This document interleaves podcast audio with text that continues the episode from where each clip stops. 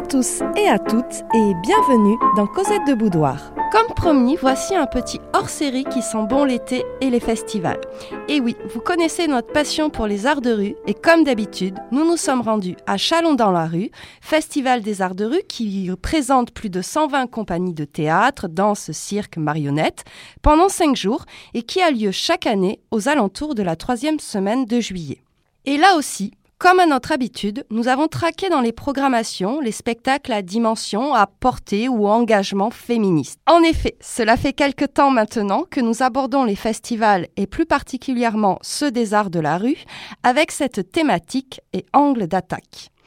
Nous avons donc poursuivi nos recherches autour de la place des femmes dans les arts de rue, leur visibilité, leur représentation. Car les lignes bougent et les voix s'élèvent contre le manque de visibilité, le peu de programmation, les rôles proposés. D'ailleurs, Chalon dans la rue, dès son premier jour, s'est vu le relais de ces questionnements, puisqu'une rencontre était organisée autour de cette thématique. Cette rencontre s'articulait autour de la question d'un recensement des compagnies portées par des femmes. Ce recensement est primordial si on veut œuvrer pour plus d'égalité dans les arts de rue. Ce comptage est pour l'instant fait en Nouvelle-Aquitaine et en Auvergne-Rhône-Alpes et s'appuie sur la Fédération d'art de rue. Je vous propose d'écouter un tout petit extrait de cette réunion. Parce qu'en fait, la difficulté, c'était que quand on a commencé à vouloir se compter, on nous a dit, mais il n'y a plus de problème, c'est bon, on a depuis temps qu'on en parle. Et on s'est dit, bon, on va, on va faire un état des lieux. Quoi. Déjà, commençons par ça, après, c'est pas suffisant. Euh, dans la publication euh, du coup de Grand Rue, il n'y avait pas encore les festivals. On a compté les compagnies qui sont programmées sur les festivals en Nouvelle-Aquitaine, donc je peux vous donner le chiffre parce que là du coup il n'y est pas sur l'enquête. On a compté sur 7 festivals avec lesquels on est partenaire en fait. On crée des causes rues, des apérues, euh, enfin voilà. Et euh, du coup, sur 134 spectacles et euh, compagnies programmées, il y a 24 qui sont dirigés par des femmes, donc soit 18%. Et après, c'est 78% dirigés par des hommes, donc 54% et 20 dirigés par des équipes. On n'est pas encore d'accord sur le terme, soit c'est mix, soit c'est duo paritaire, enfin voilà, on n'est pas encore euh, tout à fait, et du coup ça sera aussi le moment de cette rencontre pour en discuter. Et euh, ils sont 15%. Voilà. C'est un comptage brut parce que ça ne prend pas en compte le nombre de représentations par compagnie. Ce qui euh, transforme un petit peu les données. Vous comprenez donc le titre plus qu'explicite de cette émission, Fille de lutte. Allez, maintenant je vous embarque pour nos découvertes et elles sont nombreuses. La première compagnie que j'aimerais évoquer avec vous est une compagnie qui me tient très à cœur et que je suis depuis quelque temps. J'étais donc très heureuse de les retrouver à Chalon avec deux nouveaux spectacles. Cette compagnie, de fil et d'os, existe depuis 2015 et est articulée autour de la marionnette et du théâtre d'objets. Cette compagnie lilloise est portée par trois artistes, Julie Canada, Alexandra Basquin et Feissa Favero. C'est presque un petit collectif composé principalement que de femmes. Les questions de transmission sont très présentes dans leurs nombreux spectacles. Je pense évidemment à leur adaptation du roman de Carole Martinez Cœur cousu. Ici, à Chalon, la compagnie proposait La mangeuse de terre, qui s'inscrit totalement dans ce réalisme magique, empreinte de la compagnie, et un autre spectacle, Minus Circus, légèrement différent, un cirque de valises. On va donc retrouver Julie Canada et Alexandra Basquin pour discuter un peu de ces deux spectacles et de leur monde. Alors je suis avec euh, la compagnie euh, de Fil et d'Os qui présente euh, cette année à Chalon deux spectacles, La Mangeuse de Terre et Minus Circus. Merci beaucoup de répondre à cette petite interview. Bah, de rien, avec plaisir. Alors on va revenir sur le spectacle La Mangeuse de Terre. Est-ce que vous pouvez un petit peu retracer la genèse de ce projet, les étapes de travail, comment c'est né en fait? C'est né euh, d'une lecture. Euh, du coup, il y a une dizaine, une quinzaine d'années, j'ai fait un voyage avec Anne-Sophie Dulu, avec qui je suis au plateau. Et, euh, on est parti en Amérique latine. On, a découvert donc Garcia Marquez, qui est un auteur très connu là-bas et qui a écrit Cent ans de solitude, qui est un roman, une fresque complètement incroyable. Voilà, et donc on a lu ce roman. Et à l'intérieur de ce roman, qui est un roman fleuve, il y a cinq pages qui m'ont particulièrement marqué. Et, donc, voilà, dix ans après, tout d'un coup, j'ai eu envie de travailler sur, sur vraiment le rapport au deuil. Et, qui est raconté un peu à la Garcia Marquez dans, dans, quelque chose de fantastique et surréaliste, mais qui est complètement accepté. Donc on travaille sur du réalisme magique, un peu comme l'ambiance aussi qu'il y avait dans Cœur cousu de Carole Martinez. Voilà, c'est né vraiment comme ça d'un voyage et puis après de l'envie de tout d'un coup euh, raconter pour la jeunesse et, aussi pour les adultes ce que c'est que voilà le parcours à travers le deuil et, euh, donc là c'est le deuil d'une maman pour une jeune fille euh, et voilà et quand quand une petite chose meurt tout le monde meurt un petit peu et comment est-ce qu'il euh, faut accepter cette chose-là. Voilà. Mais c'est raconté vraiment de manière un peu, voilà, la mort au Mexique, c'est beaucoup plus, il y a quelque chose de très rayonnant, de gai, de fantasque, voilà. Donc, Alors, vous parlez du réalisme magique et c'est vrai que c'est quelque chose un petit peu, c'est votre patte de fabrique, c'est un univers dans lequel vous évoluez beaucoup avec vos spectacles, que ce soit cœur cousu, il y a cette approche un petit peu conte aussi de la narration. L'os du cœur était, était vraiment un, autre spectacle qu'il y a eu entre cœur cousu et mangeuse. Du coup, ça c'est pour ce qui est porté par, par moi, parce qu'après les filles ont d'autres spectacles. Euh, effectivement, euh, le, pareil, l'os du cœur, on s'était inspiré d'un conte, euh, d'un conte inuit. voilà, donc oui, on a. C'est important aussi de valoriser cette culture qui est populaire parce que les tout à fait, tout à fait. C'est une belle porte d'entrée aussi, je pense, pour toucher tout le monde. Voilà, et puis il y a des gens aussi qui écrivent magnifiquement bien. Et, et, moi, je me considère pas auteur, mais il y en a des gens qui sont vraiment magique dans leur écriture, dans, dans leur imaginaire. Et du coup, euh, voilà, moi je sais qu'une une chose qui m'est chère, c'est vraiment de, de, reprendre une histoire et puis après de l'adapter. Quelque part, si chaque personne, chacun d'entre nous voulait adapter la même histoire, on raconterait des choses différentes parce qu'on ne tire pas tous les mêmes fils d'une adaptation. Et, euh, et oui, c'est tout à fait hein, quelque chose que j'aime énormément. Sur les prochains, on, réfléchit aussi à ça. Alors, comment vous faites pour, pour passer des mots, hein, puisque c'est vraiment du, texte, aux marionnettes Comment ce travail se, fait euh, Qui travaille, euh, qui crée finalement ces marionnettes? Alors, bah, d'abord, on a l'idée hein, vraiment de l'adaptation, donc sur quoi, sur quel fil on va tirer. Euh, ensuite, on commence à créer un synopsis et puis on s'entoure aussi d'autres personnes qui viennent nous aider en écriture, comme la surmangeuse par exemple, c'était Julien Cobrich. Et, euh, donc on crée ce, synopsis. À partir de là, on imagine euh, une scénographie. Voilà. Ensuite, on commence un peu avec la metteur en scène. Et là, c'est Amalia Modica qui est vraiment une magicienne de la mise en scène et, euh, voilà, c'est une artiste vraiment généreuse et magnifique. Et donc on imagine ensuite la scénographie. Et puis là, on commence à prendre plus ou moins des mesures. On fait des prototypes, mais vraiment avec des bouteilles d'eau, tout ce qu'on peut, pour imaginer à peu près la taille des marionnettes. Et ensuite, on, fait, on passe à la phase fabrication. Euh, avec donc Alex, euh, qui est aussi dans la compagnie, Alexandra Basquin, qui a créé les marionnettes. Et une fois qu'on a les marionnettes, le décor pareil, on le fait construire par un, par un constructeur. On a des retours au plateau pour faire des tentatives, pour voir ce qui ne va pas. On continue à faire évoluer évidemment euh, le, synopsis. Et ensuite, on fait, voilà, on fait des commandes un peu à chacun. Euh, chaque personne vient, le son. Il y a un musicien qui a travaillé avec nous, Simon Demouveau, qui est sur Chalon dans la rue d'ailleurs. Voilà. Et, euh, et puis après, ben, depuis en quelques mois, on continue, on continue à faire évoluer. Ensuite, il y a la textilisation, les costumes. Voilà. Mais tout évolue un peu en même temps. Mais on part vraiment d'un synopsis qu'on étaye. Et ensuite, à partir de là, on imagine vraiment comment est-ce qu'on va pouvoir, euh, comment on va pouvoir décupler euh, toutes les possibilités en fait euh, du castelet, de la, voilà. Alors. Dans, dans, vos spectacles, vous avez quand même des personnages féminins forts à chaque fois. C'est souvent des narratrices et c'est souvent des histoires qui sont portées par des femmes aussi. C'est vrai, hein tout à fait. Tout ça, c'est quelque chose qui vous tient à cœur ou ça vient en fait tout seul?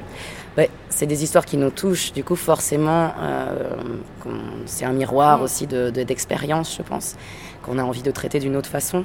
Et du coup, oui, c'est vrai que Cœur cousu, on était vraiment sur la transmission. Qu'est-ce qu'on se mm. transmet et qu'est-ce qu'on qu'est-ce qu'on fait de cette transmission? Autant dans le bon que le mauvais. Sur euh, l'os du cœur, on était vraiment sur. Euh, sur la reconstruction après, après une noyade, donc comment est-ce qu'on se reconstruit après un choc traumatique. Et, euh, et puis sur, euh, et, sur, et sur Mangeuse, on est sur euh, la fin d'un deuil. Voilà, et donc euh, comment est-ce qu'on remet... Il y a aussi les questions de mémoire aussi sur... Euh, sur, le, euh, sur Mangeuse, oui, tout à fait. la mémoire collective en fait. C'est ça. Donc vous, touchez finalement des, des, thèmes qui sont universels. Oui. c'est des grands thèmes et, c'est aussi c'est le but des contes aussi. C'est aussi le but des contes, oui, bien sûr. Bien sûr. Super, bah, merci beaucoup. Puis j'espère vous recroiser sur d'autres festivals Avec et plaisir. continuer de suivre tous vos projets. Avec plaisir, merci beaucoup.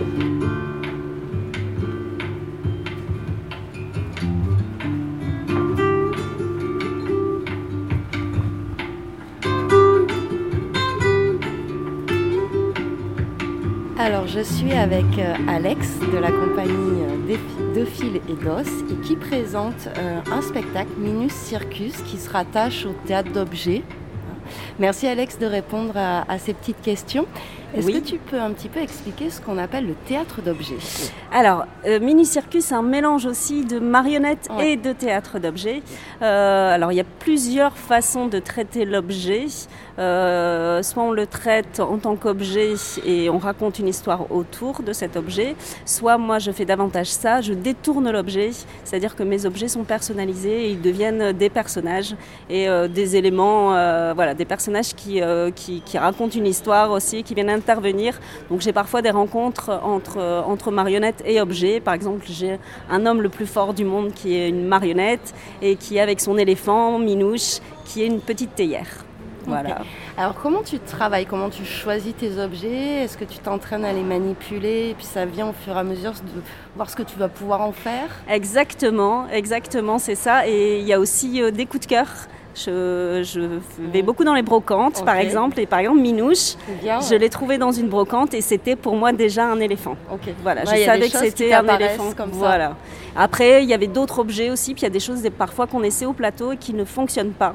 Et il y a des objets, on essaie de les remettre toujours, mais non, ça ne fonctionne pas. Et puis on change. Et voilà, c'est, il y a toujours en tout cas le, passage au plateau qui est important de pouvoir tester les choses. Et tant qu'on n'a pas testé, on ne sait pas. Tu as un univers qui est euh, dans ce spectacle-là très poétique, tout en douceur, très onirique, mais aussi avec euh, finalement quelques références à l'esthétisme ou à la culture russe. Tout à fait. Bah, alors, quelque chose qui tient à cœur? Oui, alors je voulais vraiment, euh, je voulais parler des, pays de l'Est en général. Moi, je suis mm. d'origine polonaise et clairement, j'avais envie de rendre hommage aussi à, mes origines. Et euh, par exemple, il y a une petite berceuse à la fin du spectacle qui était une berceuse que me chantait ma grand-mère. Voilà, elle me passait le disque. Et pour la petite histoire, c'est une berceuse que je n'ai pas réussi à retrouver. Je l'avais en vinyle, j'avais pas de quoi l'écouter. Et le Bastien Charléry qui m'a fait la musique, je lui ai juste chanté, je lui ai chantonné en fait cette, petite berceuse qui me tenait à cœur. Il a recomposé la musique. J'ai mis un gros coup de cœur parce que c'était exactement la même chose, le pont, etc. Et dessus, voilà, j'avais envie d'écrire une comptine sur qu'est-ce qu'on se passe de génération en génération, qu'est-ce qu'on porte en nous, de ce qui appartient, euh, voilà, de ce qui vient de nos grands-mères, de nos mères. Euh, euh, voilà, et je trouvais que les matrioshkas, c'est un petit numéro autour des matrioshkas, et je trouvais qu'il y avait quand même euh, quelque chose qui fonctionnait bien. Et j'ai fait traduire aussi un couplet en polonais parce que je voulais vraiment chanter en polonais en hommage à ma grand-mère. Voilà. Ok, ben merci beaucoup. Puis on souhaite une belle route à Minus Circus. Merci beaucoup. Des belles tournées. Ah oui, merci. Merci.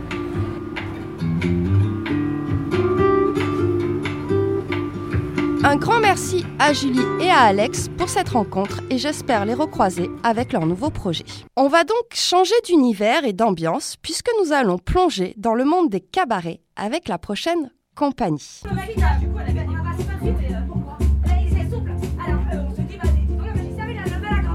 La compagnie Chape de Lune présentait cette année à Chalon son spectacle L'Alcazar, l'envers d'un musical.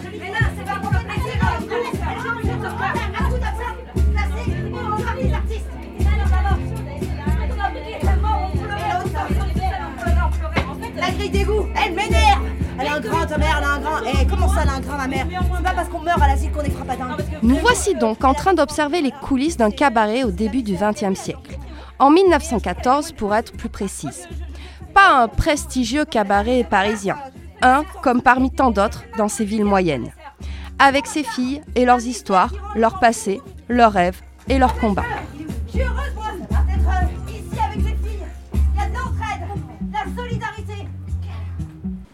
Portera le pantalon. Pas seulement pour guider un vélo ou un cheval. Non. on s'assoira pour lire, fumer, rêvasser. Ah, le pantalon Le pantalon Bah oui. Ah, mais euh, et quoi? Euh, Si la guerre elle éclate, euh, les hommes ils vont rester en cuisine avec les michetots et nous, on va partir sur le front peut-être Oh, oh, vas-y, eh, j'en ai une meilleure. Bientôt, ils vont nous laisser voter. Oui, le vote.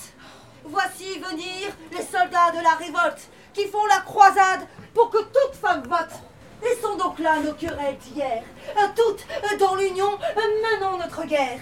Devenons de nos mères les vengeresses pour que nos filles disent et reconnaissent Voici les sœurs suffragettes L'Alcazar est un spectacle qui s'appuie sur de solides références historiques, un travail de recherche poussé qui permet ainsi de retracer l'évolution de la condition des femmes. Je vous propose d'écouter l'interview des trois comédiennes, Jenny Émérite, Isa Munoz et Virginie Dumex.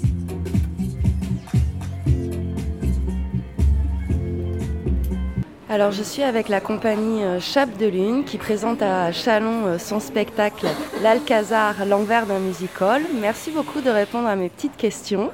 Alors ici vous avez euh, présenté un, spectacle qui est articulé autour du cabaret, mais du cabaret fin 19e, début 20e. On assiste vraiment à toutes les étapes d'un point de vue des coulisses hein, d'un spectacle de cabaret. Est-ce que vous pouvez un petit peu retracer la genèse de ce projet? Pourquoi cette thématique? En fait, au départ, euh, nous, on, vient justement de tous de disciplines différentes. Et euh, ce qui nous a assez rassemblés dès le départ, c'est le, côté musical. À, ce- à cette époque-là, déjà, c'était un mélange de disciplines. Et euh, on, est aussi, tombé sur, le livre de, Colette, L'envers d'un musical. Et La Vagabonde, c'est deux livres qui, à l'époque où elle, elle était dans le musical, et ça nous a vraiment inspiré pour, pouvoir faire ce spectacle. Et de fil en aiguille, ben, voilà, on est passé de l'inspiration du musical, après aux loges, à la tente, à l'envie de faire euh, la rue, enfin voilà, tout est, tout avancé petit à petit. Alors vous avez fait le choix de découper ce spectacle en trois épisodes qui euh, se suivent. Donc on va dire on a l'avant-spectacle, le pendant-spectacle et l'après-spectacle, mais ces épisodes sont aussi indépendants. hein. On peut les voir euh, de manière autonome. Euh, pourquoi ce choix sur euh, une forme théâtre de rue, ce qui n'est pas évident? Oui, on l'a découpé en trois parties. Bah, nous, on trouvait le concept intéressant de, de montrer vraiment l'avant, le pendant et l'après. Et ça nécessitait forcément une, mise aussi différente. Et en plus, étant donné que le, public est placé autour de la tente, il y a 100 personnes, plus, plus à Chalon. hein. on a plus, on déborde. Mais euh, ça permet au public aussi de changer de place. Et on va pas dire que c'est un spectacle sur la frustration, mais il y en a quelques-unes parce qu'on voit pas tout. Et de faire trois tableaux, ça, ça permet aussi au public, euh, comme la forme habituelle qu'on fait, c'est en une soirée, on joue les trois tableaux à la suite avec le même public, ou public différent, mais ça permet vraiment d'avoir d'autres points de vue aussi pour le public. Du coup, de voir autre chose à son tour.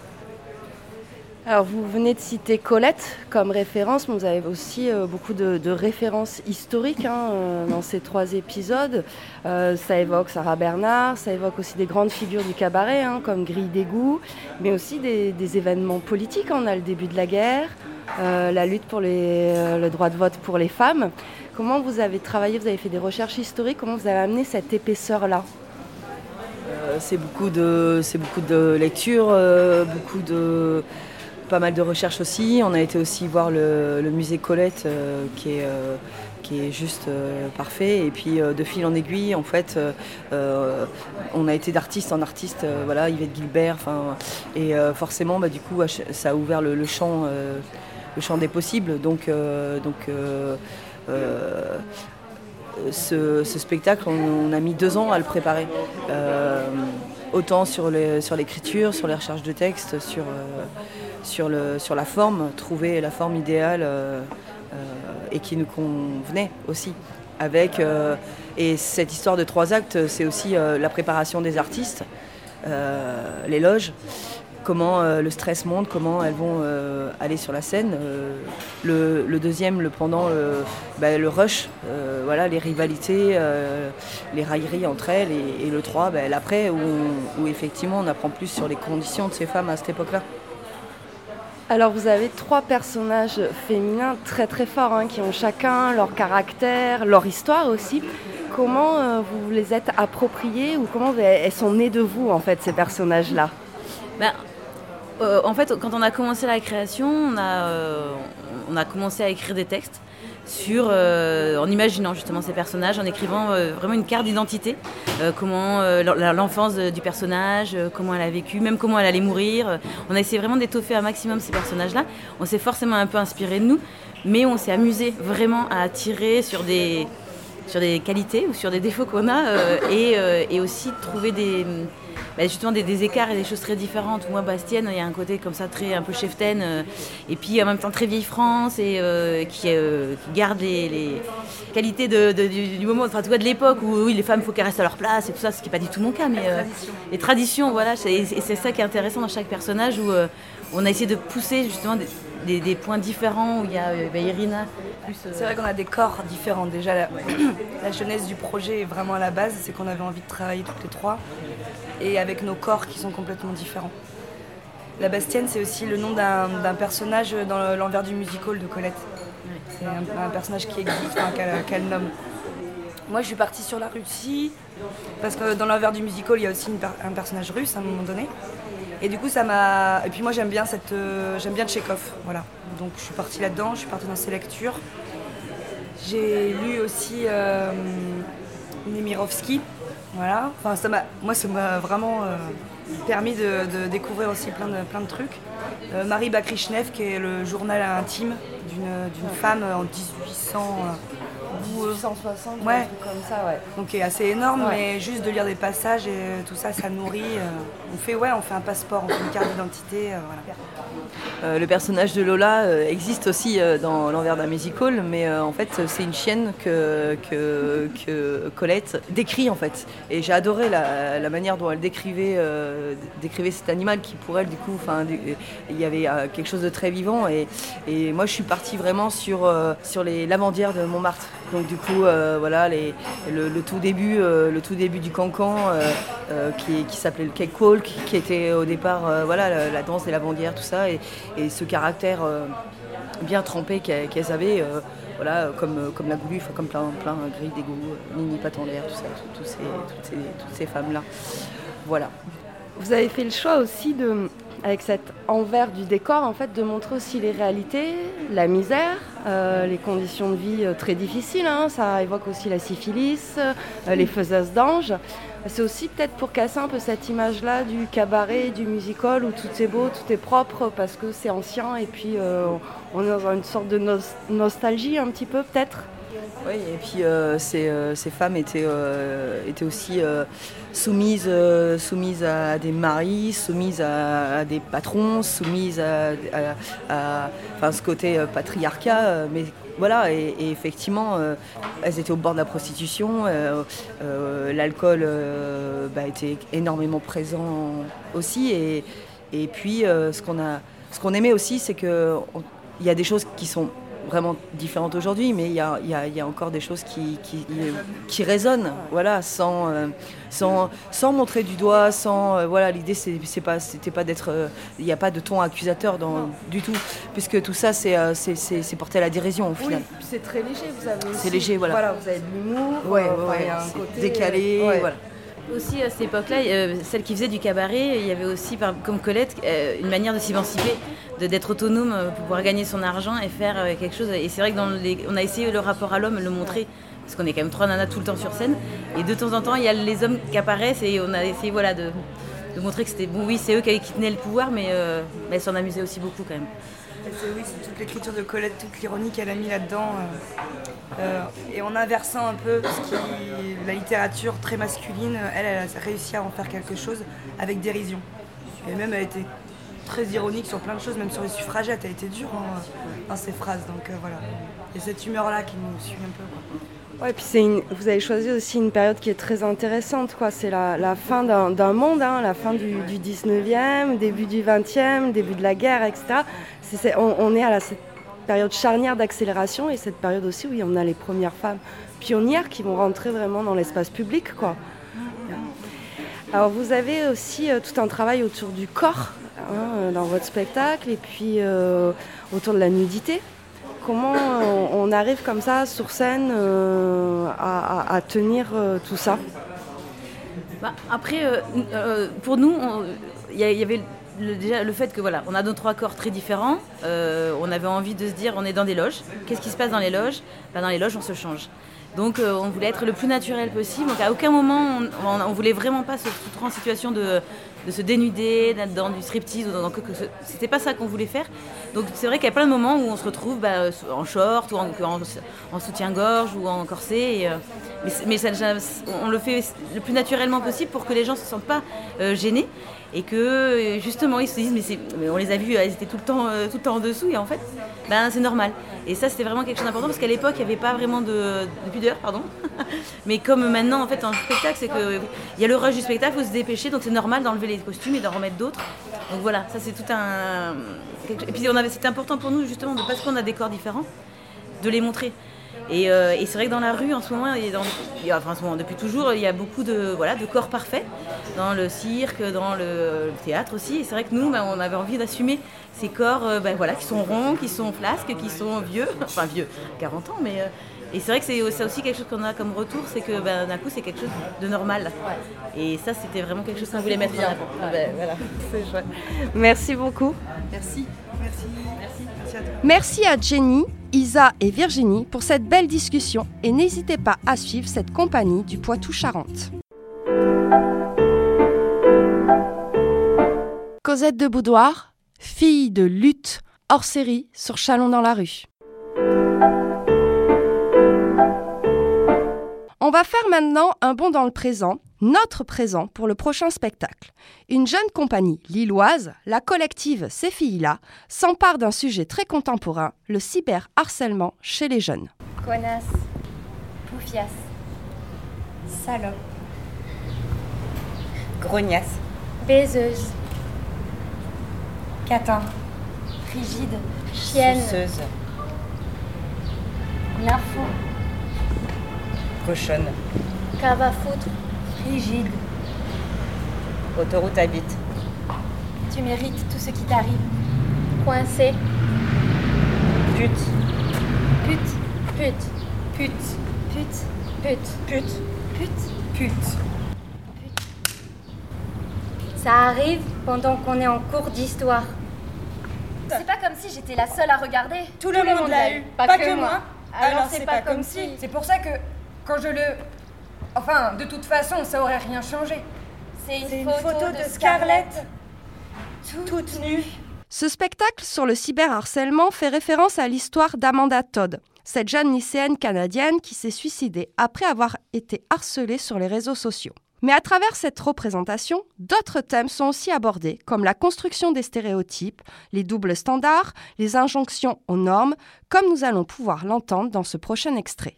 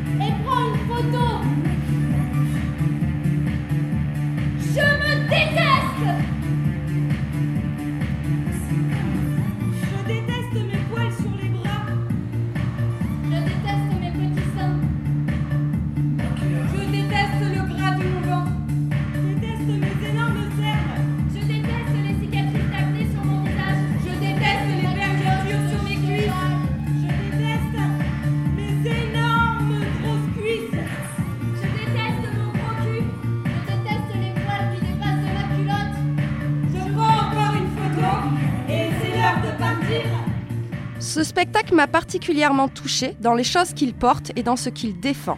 La sororité, l'empowerment, la liberté. Plus qu'actuel, il est de nécessité publique.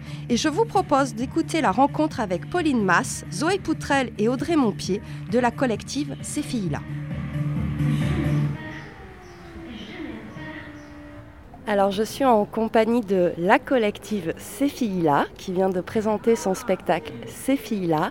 Et euh, tout d'abord j'aimerais vous remercier parce que c'est une thématique qui nous intéresse fortement à Cosette de Boudoir, c'est-à-dire tout ce qui touche au féminin, au féminisme et notamment euh, on va dire à l'éducation des filles.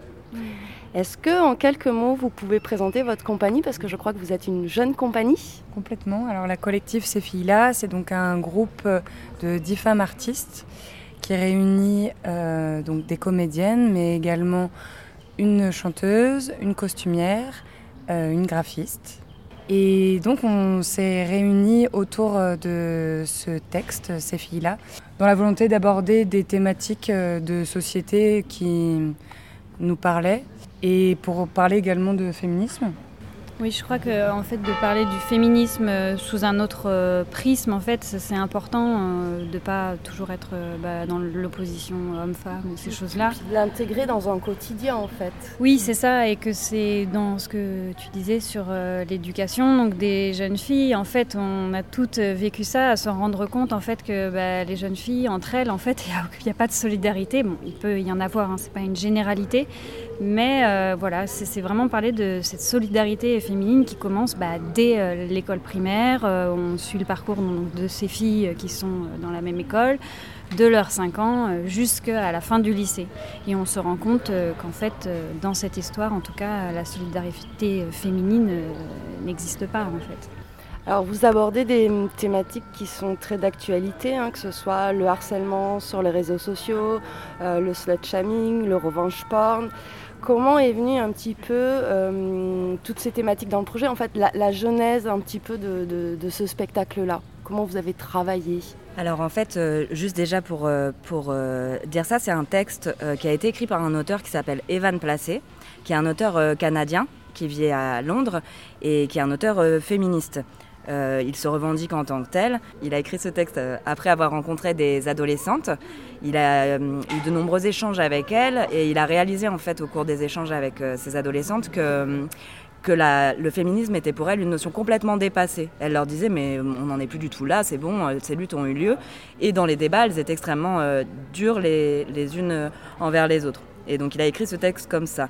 nous, on a découvert ce texte dans la traduction d'Adélaïde Pralon, avec euh, Suzanne Gélé au cours d'une lecture à un festival qui s'appelle Prise Directe, qui est un festival de découverte euh, d'auteurs euh, contemporains. Et on a été complètement fascinés par ce texte parce qu'on était à la recherche en fait d'un texte féminin. vraiment, on cherchait un texte qui mette en scène que des femmes. C'est très dur à trouver. Euh, c'était hyper important pour nous de valoriser la présence des femmes dans le secteur euh, culturel parce qu'on trouve que beaucoup de textes sont écrits euh, avec des rôles masculins, que beaucoup de compagnies qui se créent sont à grande majorité masculine, de collectifs masculins, et on avait très envie de créer un collectif de femmes. On a vu ce texte-là qui abordait des questions féministes d'une manière on trouvait extrêmement juste, effectivement parce qu'elle le prenait par, par un prisme quotidien et aussi parce que c'était une pièce qui mettait en avant la question du double standard. Et ça, c'était quelque chose qui nous, qu'on trouvait qui était très bien abordé en fait dans la pièce, de comment une photo qui circule euh, d'une femme, donc de Scarlett, euh, crée euh, une réaction démesurée de, la part du groupe scolaire, de la traiter de, pute, de salope, et que tout de suite elle est sexuée d'une manière négative.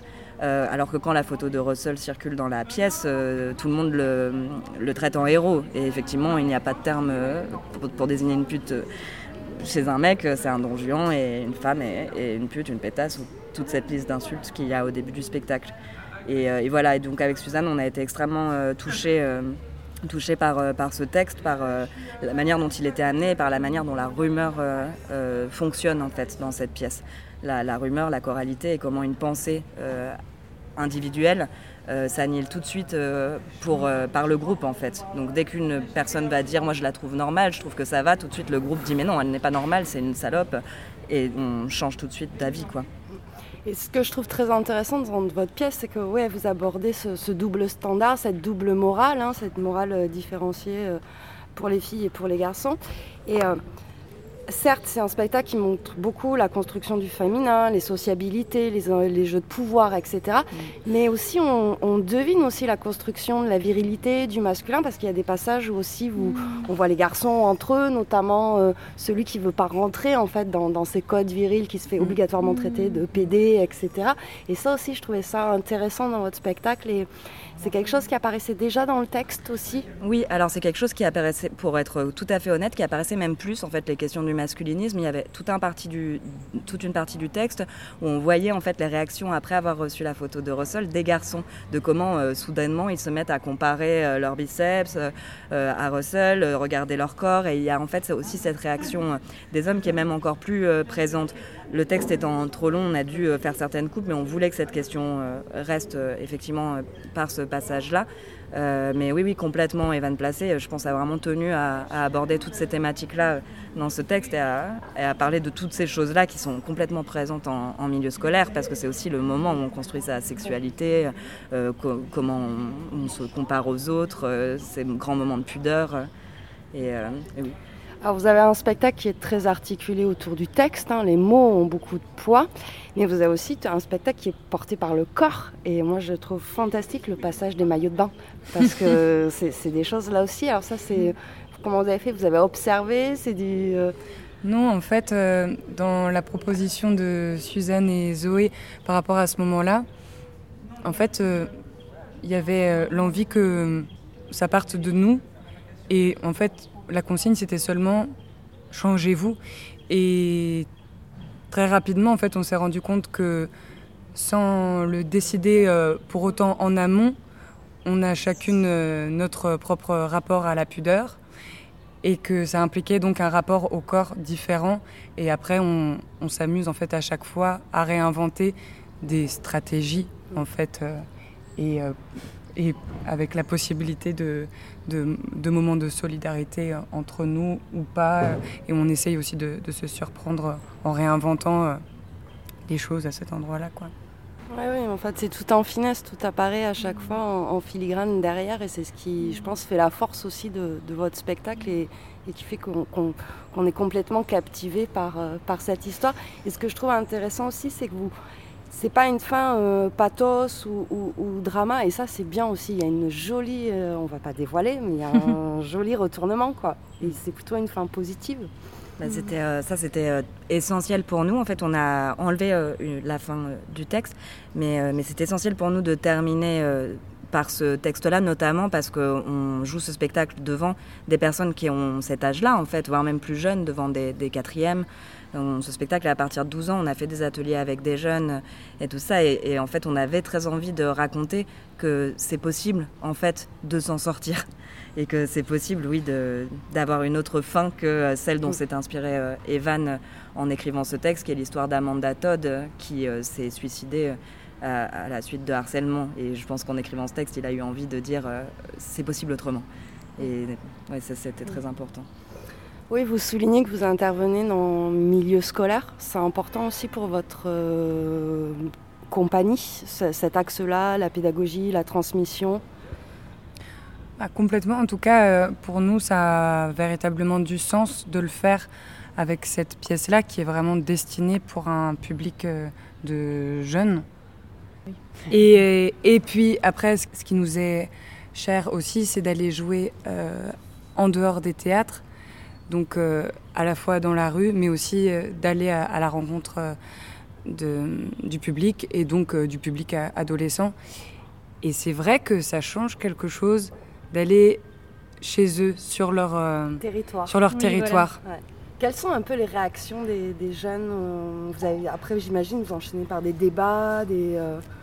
Bah, très souvent, on fait, on fait un temps de rencontre en amont pour les préparer au texte. Mmh les, prévenir un peu des thématiques et aussi euh, essayer d'orienter de, euh, leur regard euh, pendant le spectacle. Et après, il y a toujours des moments de rencontre avec eux. Donc ça, c'est essentiel pour nous de ne pas jouer juste le spectacle en forme brute avec un petit débat à la fin, mais d'avoir voilà, un processus qui, qui, qui intègre le spectacle à, quelques... et, et, du, coup, du coup, leurs réactions sont, sont souvent surprenantes. Ils sont très choqués par certaines choses, notamment la scène des maillots de bain. Euh, choque énormément euh, les élèves, quel que soit leur âge. Ils sont gênés en fait. Ils sont très gênés. Ouais. Et ça, c'est assez fou. Et les filles de nous dire, mais comment vous faites pour vous changer comme ça devant les garçons? Et, c'est assez euh, chouette en fait leur, leur réaction. Après, pour être honnête, des fois, on a l'impression ben voilà, qu'ils ils peuvent nous dire Ah oui, non, mais de toute façon, c'est pas bien d'harceler, euh, euh, c'est pas bien, euh, ah, mais tais-toi, gros connard. Et Ouais. en fait, voilà, ça prend du temps, quoi. Ouais, ouais, il y a- ça faut- prend du faut que temps. ça chemine. Il y a beaucoup de choses à déconstruire. Mm. Oui, par exemple, notamment euh, dans les débats, on se donne un objectif, par exemple, c'est que tout le monde parle. C'est-à-dire qu'on se rend compte que euh, bah, les garçons prennent toujours la parole et que les filles sont un peu au fond et n'osent pas trop s'exprimer. Donc, euh, on- des fois, on se dit, bah, là, dans ce débat, il faut vraiment qu'on arrive à faire parler tout le monde. Ça, c'est vraiment important pour nous, que chacun essaye au moins d'exprimer quelque chose sur le spectacle. Ok, ben on espère vous recroiser, puis on vous souhaite une très belle route. Et puis euh, moi j'espère vous recroiser dans un établissement scolaire. Ah, Merci Avec beaucoup. plaisir. Merci beaucoup. Merci. Merci beaucoup à Pauline, Zoé et Audrey pour cette discussion engagée et ce bel échange. Car la collective Ces filles-là, c'est une compagnie d'une dizaine de professionnels, comédiennes, metteuses en scène, costumières, graphistes, toutes rassemblées autour des réflexions féministes dans le milieu des arts du spectacle.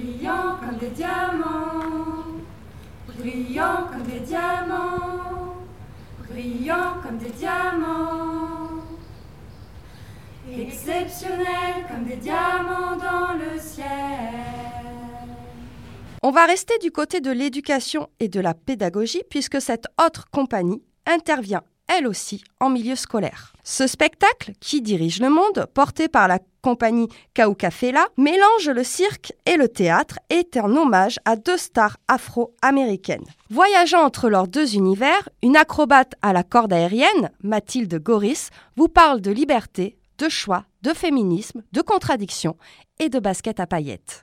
J'ai voulu créer un spectacle solo pour faire tout ce que je veux dans mon spectacle. Et pour partager les choses qui me questionnent et qui m'inspirent. Le plus compliqué, c'est de choisir. Parce qu'il y a beaucoup de choses que j'aurais pu faire dans ce spectacle. Bon, moi je fais du cirque, mais j'aime aussi le théâtre, la danse, la musique. Vous verrez. Bon, là vous êtes venu voir un spectacle de cirque. Avec un portique de cirque, une corde de cirque, c'est important de bien mettre les étiquettes sur les choses pour rassurer tout le monde. Et puis après, euh, on fait ce qu'on veut. Et si j'ai cette liberté-là, aujourd'hui, c'est parce qu'il y a d'autres femmes artistes qui ont œuvré avant moi. Alors j'ai décidé de faire un hommage à deux femmes artistes qui m'inspirent et qui m'aident à répondre à toutes ces questions. I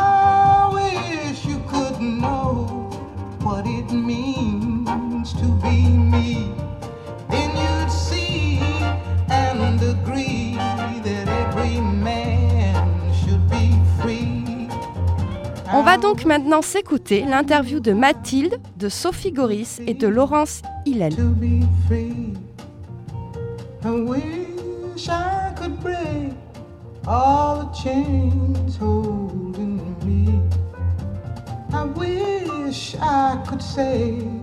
Alors je suis avec la compagnie Kaou Café qui a présenté à Chalon Qui dirige le monde et je vous remercie euh, de répondre à mes petites questions. Alors à Chalon, euh, ce spectacle Qui dirige le monde est articulé autour de deux grandes figures, hein, Beyoncé et Nina Simone. Alors pourquoi euh, ces thématiques-là, enfin ces, ces figures-là et, et si vous pouviez un petit peu retracer la genèse de ce projet, comment c'est né? Eh ben, la jeunesse de ce projet, en fait, euh, moi j'avais été euh, invitée, enfin on m'avait proposé de participer à une soirée qui était organisée par une asso qui s'appelle Cirque de femmes en tout genre, basée à Toulouse, euh, qui faisait un cabaret en hommage aux femmes artistes. Et c'était une soirée de soutien. je- voilà, à, À Cirque de Femmes, à Cirque de femmes, ouais. Et, euh, et du coup, euh, l'idée c'était de, faire un, euh, un, un- petit, un petit numéro de cirque. Donc, moi je travaillais à l'époque avec la Cordelis et je me suis dit, tiens, à qui je pourrais faire hommage dans le cadre de cette soirée. Et, du coup, je me suis, moi j'ai- j'aime beaucoup la musique et j'ai toujours beaucoup écouté beaucoup de musique. Et, je à ce moment-là, j'étais en train d'écouter beaucoup. Nina Simone et Beyoncé. Du coup, au départ, c'était ah, quelles sont les chanteuses qui me, qui me font rêver, quoi. Et puis petit à petit, euh, en commençant à travailler euh, sur, ces, sur ces deux musiciennes, euh, eh ben, euh, ça a amené des thèmes de féminisme, afroféminisme, art politique, les femmes dans, dans la musique et tout ça. Et du coup, au départ, c'était juste un one-shot, et puis c'est devenu un projet de spectacle. C'est articulé autour de, on va dire, la grande star de la pop culture, hein, Beyoncé, et après c'est la grande star aussi euh, du, de la musique, on va dire, jazz un peu plus euh, classique, euh, Nina Simone. Ce choix-là, il s'est fait très rapidement? Euh, bah ouais, en fait, dès le début. Euh, et, et même euh, ce qui est intéressant, c'est qu'on a, on a trouvé des, des correspondances et des, euh, et, et des échos entre le travail de ces deux artistes au fur et à mesure de, de travailler euh, sur leur musique et sur leurs œuvres. Parce qu'on a le XXe siècle et le XXIe siècle aussi euh, qui, qui transparaît un petit peu et l'évolution de la, la condition des femmes euh, à travers votre spectacle. Et après, euh, ce qui, euh, ce qui s'est f- ce qui s'est passé, c'est qu'on s'est dit, mais euh, qu'est-ce qui est important là-dedans? Et que c'était aussi le rapport avec Mathilde. Ce- ces choix-là qu'elle avait faits, ils étaient très personnels. Et, mais c'était aussi pour raconter, elle, sa place aujourd'hui de femme artiste, ici, euh, maintenant, quoi. Et c'était ça qu'il fallait. euh, c'était ça qui était intéressant, c'est d'articuler ça à travers euh, sa place à elle et ses choix à elle. Mm. Oui, parce qu'en fait, votre spectacle, il aborde aussi la question de la place des femmes dans les arts de manière générale et aussi euh, euh, la place d'une jeune artiste aussi dans les arts de rue. Ouais, carrément. Et puis euh, les, les deux thèmes aussi qui, qui sont forts dans le spectacle, c'est faire des choix et qu'est-ce que c'est la liberté. Et c'est des, questions qui sont fortes dans le travail de l'artiste, quoi. Et, euh, et c'est des questions aussi, je trouve, qui sont euh, bien portées par euh, Beyoncé et Nina Simone. Il y a tout un travail de recherche, puisque euh, dans le spectacle, il y a des extraits aussi d'interviews, il y a l'analyse du clip euh, de Beyoncé. Euh, tout ça, ça vous a pris du temps, c'est des, des recherches perso pour donner aussi de l'épaisseur au spectacle? Euh, ouais, carrément, on a fait pas mal de recherches, on a regardé des films, des documentaires, Ouais, lu des livres. Il y a euh. vraiment aussi toute la gestuelle qui est intégrée. hein. Euh, Là, il y a un énorme travail au niveau du corps pour. euh, ben, on retrouve tout à fait Beyoncé et Nina Simone par des tout petits détails en fait. Mm. Et après, l'idée aussi, c'était de, de moi donner un petit peu ma, ma version de ce que j'ai compris de leur travail, mais euh, c'est pas du, ça se veut pas du tout être euh, euh, objectif ou c'est- pas vraiment la vérité de ce qu'elles sont en fait. C'est aussi ce que moi je vais puiser dans leur travail et comment je vois ce qu'elles apportent sur le, dans le monde de la musique et, et dans le monde en général. Euh, mais du coup, c'était aussi euh, utiliser leur travail et leurs paroles pour dire des choses que moi j'ai envie de dire. Euh, Euh, C'était important aussi de, de donner une place à, à ces femmes-là, pionnières. En plus, vous évoquez l'afroféminisme, et ça, en France, il y a encore quelques difficultés là-dessus. Hein. C'est pas, c'est pas évident. Bah, il y a des collectifs, euh, il y a quand même beaucoup de, euh, de femmes, de meufs afrodescendantes qui s'organisent. euh, Ouais, donc il y a plein de collectifs euh, un peu partout et, euh, et qui sont des personnes concernées, donc qui portent aussi le, euh, le message autrement que, euh, que Mathilde, comme tu le dis dans ton spectacle, euh, à la fin en tant que circassienne euh, artiste blanche. Donc c'est aussi pas la même position et donc c'est vraiment là aussi que là c'est rendre hommage à des artistes. Euh, et après sur l'afroféminisme, euh, oui, il y a plein de gens, bah, il y a des... euh, Il y a le collectif Moissy euh, à Paris. Euh, Il y en a plein d'autres ailleurs. Ouais. euh, Il y a plein d'émissions sur les Oui, afroféministes tout à fait. sur Radio Rageuse. Ouais. Euh, vous intervenez beaucoup en milieu scolaire.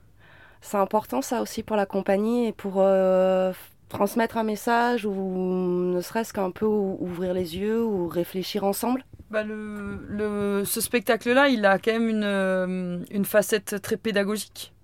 Euh, ça s'adresse à un tout public, mais ça peut être euh, vraiment très bien reçu par euh, notamment les ados de l'âge collège. Et du coup, nous, on a vraiment envie de, d'amener ce spectacle-là à des publics qui n'ont pas forcément l'habitude de, de voir ce genre de spectacle. Et, puis, c'est une, pour nous, c'est une ouverture pour, pour des discussions, pour des, projets derrière. Et du coup, on a voulu aussi travailler avec Sophie qui, qui s'occupe euh, carrément de, du volet médiation culturelle euh, de la compagnie. Et pour nous, c'est important. ouais.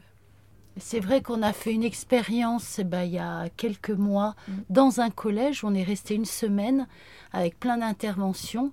Et vraiment, j'ai trouvé euh, riche le fait avec eux d'évoquer la discrimination et qui, euh, qui pas forcément celle qu'on pense, mais celle qu'eux nous racontent. Et là, par exemple, il y avait beaucoup la discrimination entre les garçons et les filles. Et c'était vraiment. euh, Et puis, euh, il y avait aussi autour de l'homosexualité. Enfin, il y avait plein de thèmes qui. mais le fait de, de, de prendre du temps, de, euh, de, de l'évoquer ensemble, voilà, ça amène plein de possibles, quoi. Et là, ce qu'on avait proposé dans ce collège, on était allés cinq jours dans un collège, tous les quatre, euh, avec Benjamin, Mathilde, euh, Laurence euh, et moi. Et en fait, on proposait différents ateliers. Il y avait le spectacle. Et après, on proposait des ateliers qui mélangeaient l'approche théâtre et l'approche genre discrimination. On a, fait du on a proposé du théâtre forum sur les discriminations et un autre duo d'ateliers, découverte des arts du cirque et la technique son et lumière. Et en fait, ça, en tout cas, nous, on a trouvé ça intéressant de pouvoir proposer, regarder, en fait, c'est un solo, mais en fait, derrière, il y a tout ça qui se passe, et de pouvoir leur proposer ça aux élèves, euh, d'expérimenter un peu, et puis aussi d'être dans le collège. Donc, on, a, on leur a pu leur montrer des petits films euh, d'autres collégiens sur euh, le sexisme. On a fait une flash mob euh, sur Beyoncé dans la cour. Enfin, ça faisait... C'était aussi un espace pour faire des mini-créations de scénettes à l'intérieur du collège, et en lien aussi avec, avec certains élèves, donc c'était... c'est bien intéressant d'être plus que sur, euh, sur une rencontre euh, super éphémère euh, Oui. où c'est déjà bien de prendre une heure pour discuter après le spectacle. Et euh, dans ce qu'on propose, nous, euh, après le spectacle, c'est surtout parler des thèmes du spectacle, euh, un peu moins de parler de euh, comment vous avez appris à monter à la corde. Ça, on peut, euh, ça peut être abordé à la fin, mais plutôt parler de, de quoi ça parle, qu'est-ce que ça vous fait, de- à quoi ça vous comment fait ça écho. résonne, etc. Et souvent, Ok. il y a le truc de euh, la réputation qui vient, la norme du corps. euh, Il y avait- il y avait vachement eu de trucs aussi Mm. sur euh, discrimination sur un gros, quoi. Ils, euh, ils se Mm. foutaient trop de la gueule d'un gros. euh, et et c'est aussi l'occasion de parler de ça. De... Et les stars qui nous renvoient à ça, de euh, il y a une norme de corps, il y a une norme de beauté, tu rentres. ou tu Il y a- ouais, il y a un thème aussi qu'on a eu souvent euh, dans les discussions avec les ados après le spectacle, c'est euh, euh, comment on fait pour réussir, comment on fait pour devenir célèbre, est-ce que c'est le, qu'est-ce que c'est le talent et, euh, et du coup, nous, on les amène aussi à réfléchir à qu'est-ce qu'on va attendre d'un, d'un artiste homme, qu'est-ce qu'on va attendre d'une artiste femme. Et, euh, et du coup, il y a aussi vachement le, le rapport à l'apparence, quoi. L'apparence physique, la classe. euh, et ça, c'est des questions qui sont assez intéressantes, quoi. En tout cas, un très très grand merci. Et puis j'espère vous recroiser euh, peut-être. merci. Merci. Girls,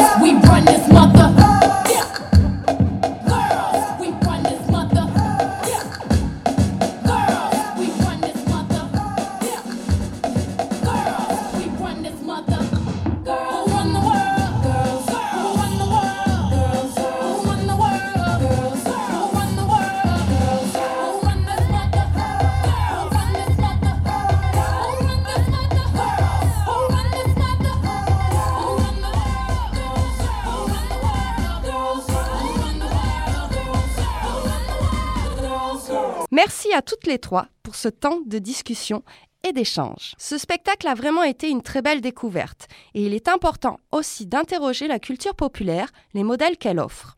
La prochaine compagnie, elle, s'intéresse à Booba et a construit un spectacle autour de ses fameuses punchlines. La compagnie Canicule est une jeune compagnie belge portée par Olivia Smet et Pauline Desmarais.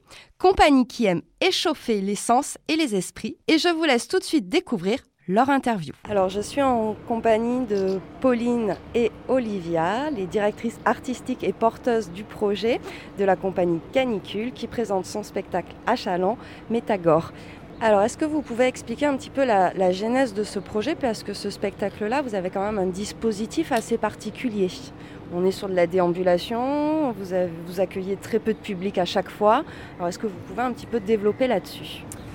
Eh bien, euh, donc euh, la genèse du projet, remonte à deux ans, où euh, dans le cadre d'un festival en Belgique, dans une cité qui s'appelle la Cité Modèle, à Laken, en- à Bruxelles, on a proposé cette forme en voiture pour trois spectateurs. Donc c'est un, dispositif qui est très très intime, où il y a une proximité très forte et une promiscuité en fait même. Et donc euh, voilà, on voulait euh, confronter un petit peu le, spectateur euh, de manière assez, assez proche en fait. Et, de manière enfermée et un petit peu kidnapper le spectateur pour un petit peu lui faire entendre ces fameuses punchlines de Booba le, rappeur sur lequel on travaille.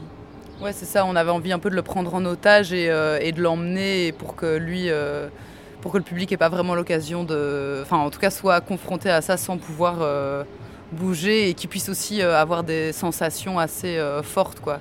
Parce que être à trois dans une bagnole ballottée avec deux duchesses devant, il y a un côté très sensitif. qui est assez fort et qu'on n'a pas nécessairement dans une salle de théâtre. Alors votre spectacle s'articule autour des textes de Booba. Euh, pourquoi ce rappeur-là en particulier et euh, choisir d'amener euh, finalement des morceaux de, enfin, du texte de musique au théâtre? Ben, tout d'abord, il est quand même important, je pense, de savoir qu'on est vraiment très fan de, de Booba, de ses textes. C'est en fait, c'est un poète des temps modernes. C'est un poète qui tient depuis longtemps maintenant, euh, qui est le number one euh, en France et, qui en fait a, réellement une qualité dans son écriture et une qualité dans son travail artistique. Et en fait, euh, voilà, maintenant, c'était un peu plus généralement comment en fait questionner la représentation de la femme dans dans cette musique-là, dans dans ses clips, dans et en fait voilà, Booba était euh, parfait, euh, voilà, était une figure parfaite euh, sur laquelle s'attaquer parce que écouté par un très très grand nombre, mais toujours un petit peu dans ce rapport un peu anarchiste. Booba, c'est aussi un peu un anarchiste, c'est un peu un, mec qui dit fuck au système et qui dit fuck à tout. Et donc, c'est un peu ce, comment nous, en tant que femmes, on gère euh, notre amour et notre haine pour, euh, pour ce rappeur et comment est-ce qu'on on fait pour euh, écouter cette musique en ayant l'impression qu'en fait, on est en train de marcher sur notre dignité et, et de la piétiner et de.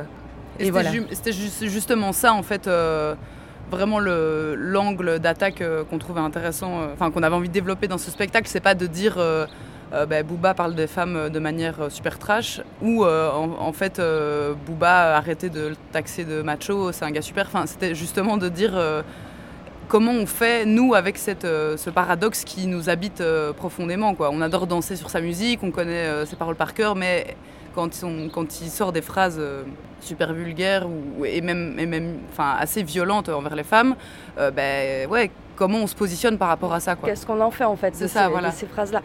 Parce que vous avez choisi un, un- un des rappeurs qui est peut-être le plus paradoxal, qui Ouais. fascine le plus aussi, Mhm. et qui fait peut-être le plus peur à la société occidentale très blanche. Il faut le dire aussi, À parce qu'il y a, ouais. il y a un fond de néocolonialisme hein, quand on s'attaque. Quand on s'attaque au texte de Booba et qu'on le traite aussi de, de machiste ou de sexiste, Ouais, etc., c'est parce qu'aussi il représente un peu euh, la France qui fait peur, la France des cités, etc. Quoi. Enfin, le sexisme, on le voit toujours chez les autres. Et puis il y a aussi ce rapport au, au genre. Euh, Booba euh, représente euh, euh, la masculinité dans ce qu'elle a de plus euh, cliché et de plus euh, voilà c'est aussi tout le rapport à la domination à la soumission. C'est questionner ce rapport à la domination euh, que ce soit aussi euh, euh, la domination homme-femme la domination euh, avec l'argent. de ouais, l'argent euh, en fait c'est- toutes des valeurs euh, capitalistes que Booba représente et qui sont ben, parfois bonnes euh, à, combattre et voilà c'est un peu un combat qu'on fait euh, et en même temps on est on est dans des paradoxes et le combat a ses failles en fait. Et donc l'idée là dans Métagore, euh, c'est de de s'approprier en fait les codes de Booba et les codes des clips de rap et les codes un peu des films de gangsters, mais euh, que les deux personnages qu'on incarne, qui sont des duchesses, donc on a des robes. Oui, complètement décalé par ouais, rapport à notre voilà. société. quoi. Exactement. Et l'idée justement, c'était pas de faire quelque chose de réaliste, mais en tout cas de dire tiens comment euh, on peut se, se- nous se réapproprier ces codes et parfois de manière un peu maladroite ou too much en, en poussant les curseurs un peu trop loin. euh, et en fait finalement en, en- en- en rentrant aussi nous dans des logiques de domination, de pouvoir euh, qui en fait à la base sont pas des valeurs qui sont les nôtres quoi. Donc c'était un peu de s'amuser avec euh, tous ces tous ces codes. Ouais, et brouiller un peu Ouais, voilà, clairement. Et au niveau des retours spectateurs, spectatrices, qu'est-ce que, qu'est-ce que vous disent les gens à la sortie de ce spectacle? Euh, souvent, euh, un mot qui ressort, c'est euh, intense. Je pense qu'il y a quand même aussi, on a un public parfois composé de trois femmes, parfois composé de trois hommes, parfois des fans de Booba, parfois pas. Et clairement, il y a aussi toute une espèce de culture. Euh, parfois, on sent directement quand les punchlines commencent dans la voiture qu'en fait, on a affaire à des connaisseurs de Booba, que ça fait bien rire d'entendre ces punchlines. Et parfois, on a affaire à des gens qui ne connaissent absolument pas et qui, je pense, sont juste. euh, ben en ouais je sais pas ils entendent des mots se succéder et c'est ils font un peu le mélange et c'est des mots c'est à répétition en fait c'est aussi ça qu'on voulait c'est vraiment euh, travailler sur euh, euh, l'enchaînement de ces punchlines et le trop plein de ces punchlines et qu'à un moment c'est l'overdose et qu'en fait on n'en peut plus on n'en peut plus euh, de ces mots. Et Parce que ce qu'il euh, faut préciser dans, dans la forme, c'est qu'on a en fait nous sélectionné toutes les punchlines euh, qui sont adressées aux femmes, euh, qui représentent en fait finalement euh, peut-être euh, 20% de- des chansons de Booba, mais nous on avait eu envie de les sortir euh, comme ça de, de leur contexte. Mais souvent, euh, c'est toujours un peu le même euh, parcours, je pense, pour les spectateurs. Enfin, c'est- très différent à chaque fois, mais quand même, euh, ce qu'il en ressort, c'est qu'au début, c'est amusant. On voit des femmes qui combattent, et puis euh, au fur et à mesure, euh, on commence à perdre le sourire, on commence à en fait avoir euh, une overdose euh, et, et- et sortir de là et ne pas être bien. Je pense que ça confronte euh, aussi pas mal de femmes. On a eu quand même des retours assez. euh, ben, assez euh, de femmes un peu en détresse qui en fait étaient, sont sorties un peu choquées, un peu euh, en pleurs parce qu'en fait ça les confronte aussi à des, À des réalités à aussi. des réalités et puis c'est une forme quand même violente Ouais, c'est vrai que du coup, c'est mettre aussi en avant le, le pouvoir des mots, en fait. Ce que peuvent, juste Ouais. un mot comme ça, ce que ça peut créer chez quelqu'un, quoi. Et ça euh, pour ça on est assez clair dans le propos c'est qu'un mot peut tuer et qu'en fait euh, enfin les mots tuent Ouais. et, et c'est euh, les mots on doit les on doit dealer avec euh, au quotidien en fait Ok, bah, je vous remercie. Merci beaucoup. Merci, à toi Cosette de Boudoir, fille de lutte, hors série sur Chalon dans la rue. Un grand merci à Pauline et Olivia d'avoir pris le temps de discuter de leur spectacle.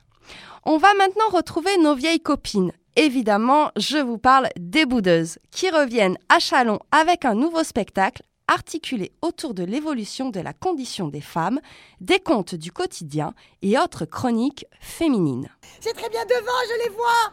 Elles sont là au front, toujours motivées, les 343 salopes. Bravo Oh, Je suis contente que vous soyez là. Les Bouddhas sont toujours en forme avec leur humour qui décape, comme vous avez pu l'entendre. Mais pas que. Dans ce spectacle, il y a aussi des moments d'une émotion pure à vous donner la chair de poule, tellement c'est beau. Je voudrais juste me délester de mon sac de larmes et de mon panier à sanglots. Juste quelques minutes. Les poser là, s'il vous plaît.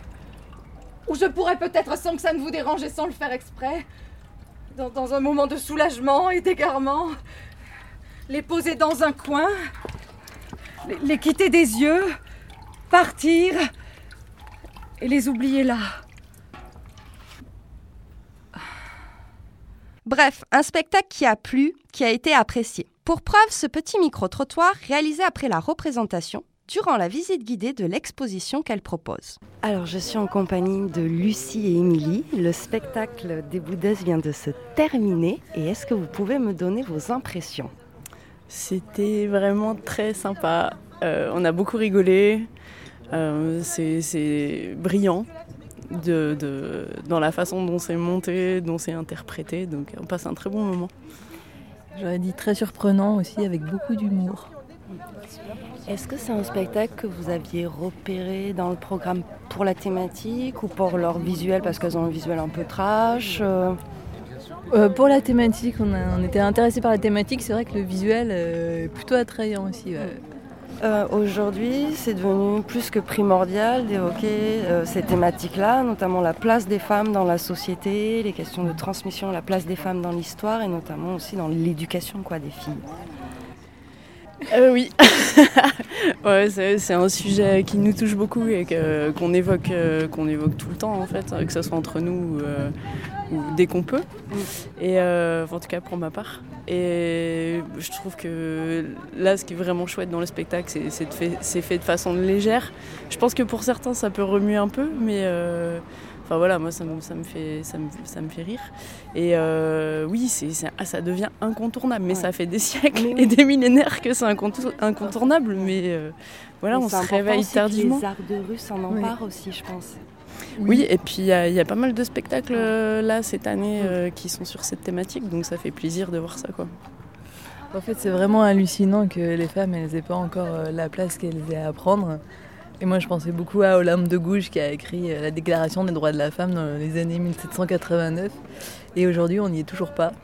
Donc, euh, c'est vraiment important que les femmes puissent euh, aussi exprimer qui elles sont et que c'est un moyen aussi de faire évoluer un peu tout ce qui nous entoure aujourd'hui. Ben, merci beaucoup. Je vous laisse poursuivre la petite visite guidée. Merci beaucoup.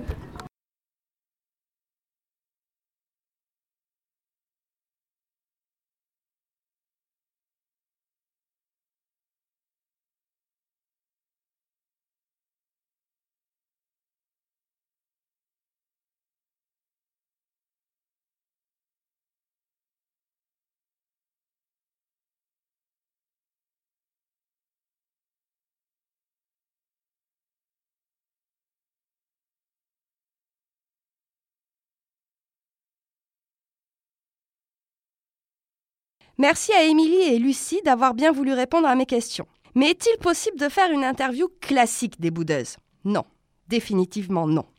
Notamment lorsqu'on choisit de caler l'interview le dernier jour du festival. Mais c'est ce qu'on aime chez elles. Nous allons donc entendre Elodie Combe, Maëlle Marion et Maëva Poudevigne.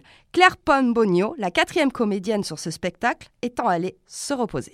Alors je suis avec les Boudeuses qui présentent à Chalon cette année des contes du quotidien et autres chroniques féminines. Alors vous n'êtes pas des inconnus de Cosette de Boudoir ni de Chalon puisque il y a deux ans vous présentiez un autre spectacle. Alors cette année d'être programmée Grande Fierté, oui. Oui, oui. On, est à Chalon, on est à Chalon, on est, on est, on est à Chalon. Bon, on voit que vous avez la forme et euh, d'après ce que j'ai vu un petit peu, votre spectacle a plutôt eu pas mal de succès.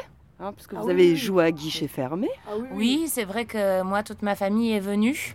Euh, ça a pris euh, plus sur la journée du vendredi, c'était plus ma famille à moi. En fait, le souci, c'est que comme tu es avéronaise, Maëva, ben, comme ton père et aussi ton frère et que euh, aussi ton cousin, ça a réduit un peu le nombre de ta C'est vrai que ça a réduit un peu la jauge. Heureusement, euh, la famille d'Elodie était présente le jeudi pour assurer cette partie-là. La famille de Maëlle était là samedi et dimanche, la famille de Claire. Donc c'est vrai que on joue presque à guichet fermé grâce à nos familles qui nous soutiennent tant et tant. Non mais pour nous c'était la folie euh, parce que c'était un peu Woodstock. Les gens venaient presque camper devant les inscriptions euh, plus de deux heures avant. Alors on les remercie très très fort parce que euh, ils ont été adorables, patients et passionnés. Et comme quoi le sujet, les sujets qu'on traite les femmes, et ben euh, peut-être que ça intéresse les gens, quoi. Et t'as raison, c'est chouette de traiter les femmes. Ouais. Alors, vous évoquez euh, les femmes hein, dans, dans ce spectacle-là. Ouais, Est-ce que, traites, ouais. ouais. Est-ce que vous pouvez retracer un petit peu la genèse de ce projet? D'où est venue l'idée, les temps de création, tout ça? Bah, Il y, a, il y a Lucie euh, qui est C'est arrivée, la euh, qui est arrivée en premier euh, grâce à une chanson des Beatles. Et ensuite. euh, Par rapport à la genèse. Bon, ben, on peut remercier aussi euh, Ben, la Ève, genèse. Ève, euh, Ève, elle a poussé quand même Adam à bouffer la pomme. Ce qui est pas rien. Euh, ce qui est pas rien. Voilà, ça, genèse. ça lui est resté en travers d'ailleurs. Non, sérieusement. euh, C'est le texte que tu as écrit, toi euh, Oui, ouais. oui, oui, oui. Euh, en 2009, j'ai écrit un recueil de textes qui s'appelle Des contes du quotidien et autres chroniques féminines, composé de 70 monologues, avec pour sous-titre de l'historique à l'hystérique. Et euh, en 2014, on a récupéré ce recueil de textes et nous nous sommes rendus dans un lycée des métiers du bâtiment à Toulouse, lycée professionnel, dans laquelle se trouvait une filière DTMS, préparant un diplôme des techniciens des métiers du spectacle, formation plutôt décor. Et on est arrivé avec euh, ce recueil de textes que nous avons posé sur une table en euh, lançant le projet euh, d'associer toute la classe à la création de A à Z d'un décor exposition pour un spectacle atypique. Dès le début, c'était une envie de, partage euh, autour de ces thématiques-là. Euh, de partager, en fait, pas de créer euh, spécialement dans notre coin, mais de partager avec, euh, avec les gens, la population, les jeunes, les moins jeunes, d'entendre ce que chacun a à dire autour des questions euh, bah, d'évolution de la condition féminine en France, euh, des archétypes de construction de l'identité féminine ou masculine euh, dans les contes de fées ou autres. Et puis aussi selon les cultures. euh, selon les cultures. Par exemple, dans le lycée dans lequel on a travaillé, il y avait beaucoup d'hommes. C'est un, ly- un lycée dans lequel on a construit le spectacle, là, ce que vient de dire Maëva. C'est un lycée des métiers du bâtiment.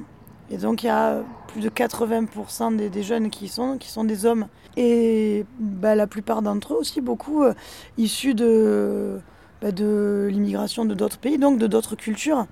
Et donc, ça a été hyper passionnant euh, eh ben, de, de parler de ça avec ces jeunes hommes. Euh, et puis euh, voilà, de, ouais, de traiter de tout ça. Et du coup, ça nous a, dès le début, poussé à voir ce spectacle comme un échange. Et ça, c'est ce qu'on a gardé après dans la façon d'aborder les représentations de ce spectacle. Ouais, parce que vous abordez énormément de thèmes en fait en une heure. Vous abordez les archétypes dans les contes, mais aussi la place des femmes dans la société. Les phoques, les phoques, les ouais. pyramides. les pyramides, euh, l'art, hein, la place Ouais. des femmes dans l'art, leur visibilité, et puis même vous interrogez les arts du spectacle aussi. Oui. hein, en- en- Il y a quelques petites piques, euh, On a- notamment on euh. Dans, les, dans le milieu artistique, euh, la non-visibilité ou les différences de salaire, ou même vous faites des références à l'actualité euh, très présente. Bah oui, parce que c'est quand même euh, une actualité chaude et bouillante. hein. Euh, Au début, quand on a monté ce spectacle, on nous a dit ouais, franchement, traiter des femmes, c'était il y a, il y a co- combien 5 ans, 6 ans qu'on a commencé? 2014, oui. Ouais. Et du coup, euh, et du coup, ben, on nous a dit non, mais les femmes, c'est un sujet, c'est vu, c'est revu, on y a passé dessus, on y est repassé dessus, c'est bon. Et puis Tout le monde euh, était bien, bien passé sur les femmes, Bien hein. passé sur les femmes. Ouais. Et au final, euh, et au final, euh, plus, plus on a fouillé le sujet, et plus on s'est rendu compte qu'on n'y est pas. On n'est pas du tout sur une égalité. Loin de là. Et plus on rencontre des gens euh, autour de ce projet, et plus, eh ben, on y est vraiment, vraiment pas du tout quoi. Et on aime bien questionner, questionner ça parce que ça fait, mais que ce soit dans le dans le traitement, dans l'échange, dans tout ça, euh, il y, a, il y a- il y a quand même des pas à faire encore. Alors vous évio- évoquiez un, un lycée euh, professionnel avec qui vous avez euh, créé les décors. Vous avez quand même une approche euh, pédagogique et c'est quelque chose qui vous tient à cœur dans votre compagnie puisque vous intervenez aussi dans les lycées euh, sur ces questions-là. Ben, c'est né là-bas en fait. Euh, pour ce projet, on est, on est arrivé dans ce lycée un peu comme des fleurs en se disant bon, ben, on va construire avec des élèves un décor. Et puis autour de cette classe dans laquelle euh, on œuvrait dans cet atelier, il y avait d'autres classes, des plombiers, des électriciens, des mécaniciens, des peintres en bâtiment. Et, euh, euh, en fait, on s'est rendu compte qu'il était capital que qu'on échange avec tout le monde et pas que les élèves sensibilisés à ce décor. Donc on a essayé d'ouvrir le plus possible et c'est en ouvrant le plus possible qu'on a rencontré énormément de jeunes et qu'on a pu échanger.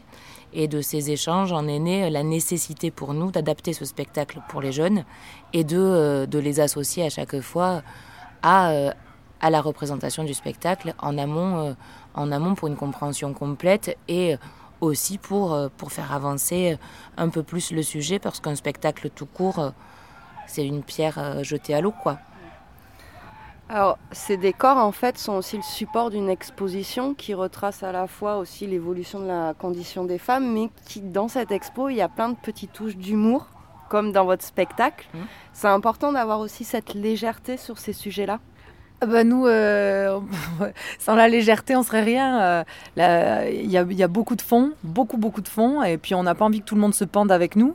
Donc on le traite sur euh, un côté bah, de dérision, de pointu, de cynisme, et ouais, de légèreté. On aime beaucoup rire. C'est ce qui nous tient, rencontrer les gens et se marrer, quoi. Ouais, puis le pas de côté, ça permet une visibilité. Enfin, c'est un un point de vue qui est différent, qui est du coup, à notre goût et à la façon dont on travaille avec la compagnie pour répondre à toutes les thématiques qu'on traite dans quel que soit le spectacle.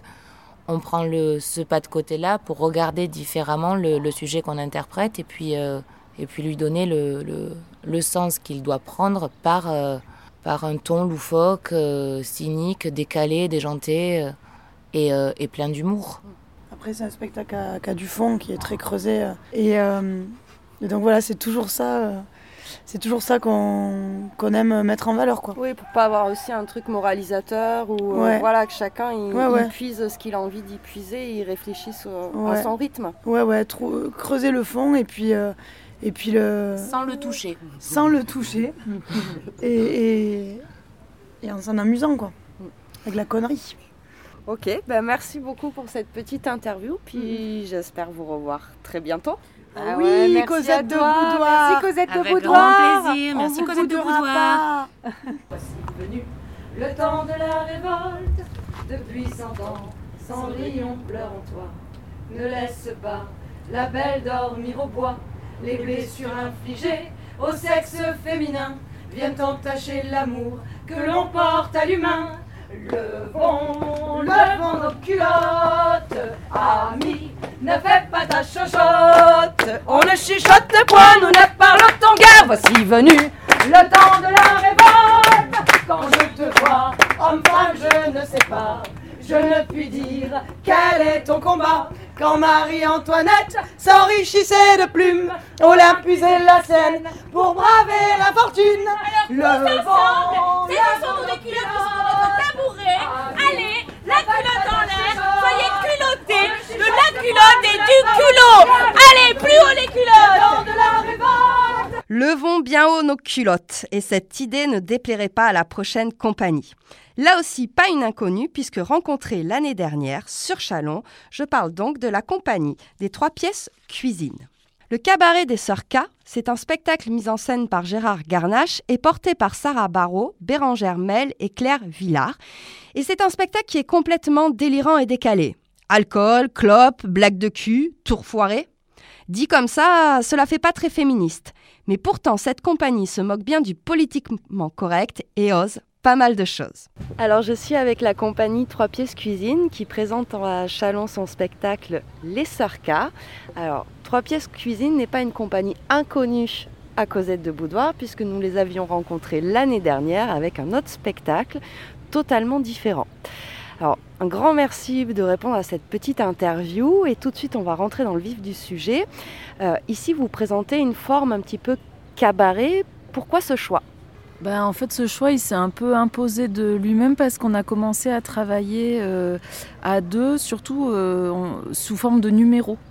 Donc on a fait un premier numéro, puis un deuxième, puis un troisième, puis on s'est dit, ben, en fait, faut qu'on fasse un spectacle avec tout ça. Et donc la forme du cabaret et le principe des numéros de cabaret, ça s'est imposé un peu euh, tout seul, quoi, avec ce qu'on avait.